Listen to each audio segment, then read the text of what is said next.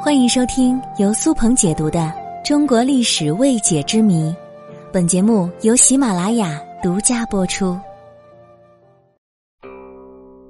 中国历史悠久，朝代更迭不断，夏商与西周，唐宋元明清。说起朝代的名称，小学生都能朗朗上口。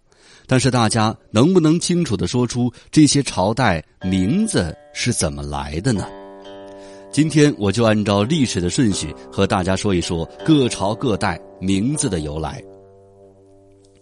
首先来说夏朝，夏这一称谓来源有很多说法，其中一种观点是夏是夏族图腾的象形文字，也有一种说法，据传禹曾受封于夏伯。因此称其政权为夏。另外，据历史学家范文澜先生说，禹的儿子西迁大夏，也就是现在的山西南部地区，所以才称为夏。而商朝的由来也和地名有关系。相传商朝的始祖曾帮助过禹治水而有功，受封于商地，以后就以商来称其部落。汤灭夏后，就以商作为国名。后来盘庚迁于殷，现在的河南安阳，所以商朝又称殷或者殷商。再来说说周朝，周部落到古宫坦腹时，迁居于周原，现在的陕西岐山。武王灭商之后，就以周为朝代名。周朝前期建都于镐，现在的陕西西安。后来平王东迁洛邑，现在的洛阳。因为洛邑在号的东方，所以就有了西周和东周的称号。秦朝的国号来自于地名。早期的秦人由于给周王室养马有功，被周孝王封在秦地，秦成了他们的正式族称。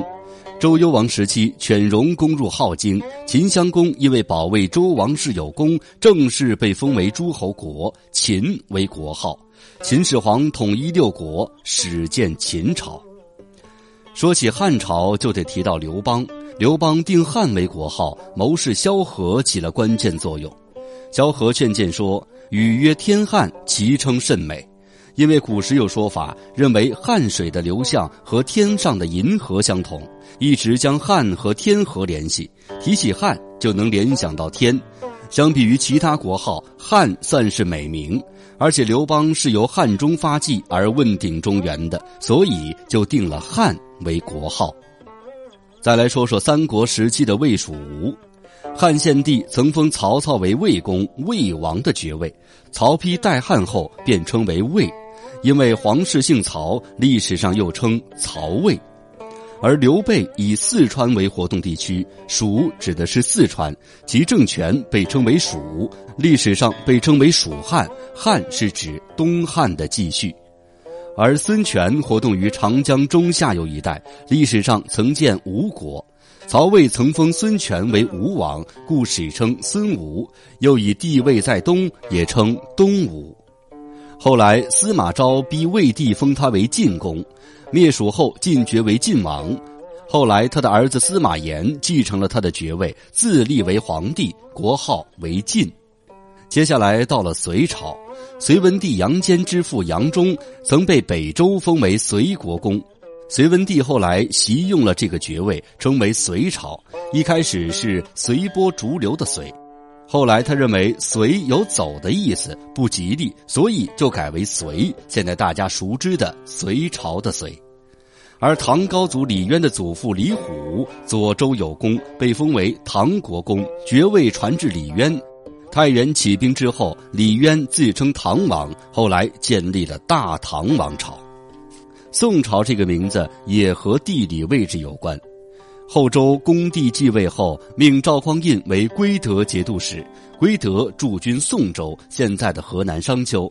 赵匡胤为宋州节度使。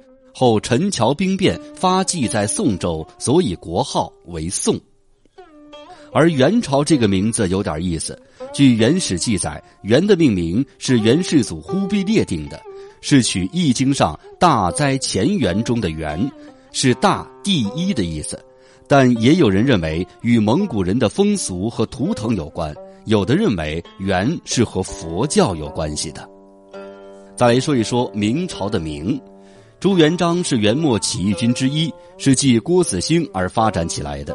郭子兴属于白莲教组织，白莲教宣称黑暗即将过去，光明将要到来，借以鼓舞人民反对黑暗的元朝统治，所以又称光明教。而朱元璋不仅曾经信仰白莲教，而且承认自己是白莲教起义军的一支，所以朱元璋在夺取政权之后，国号为明。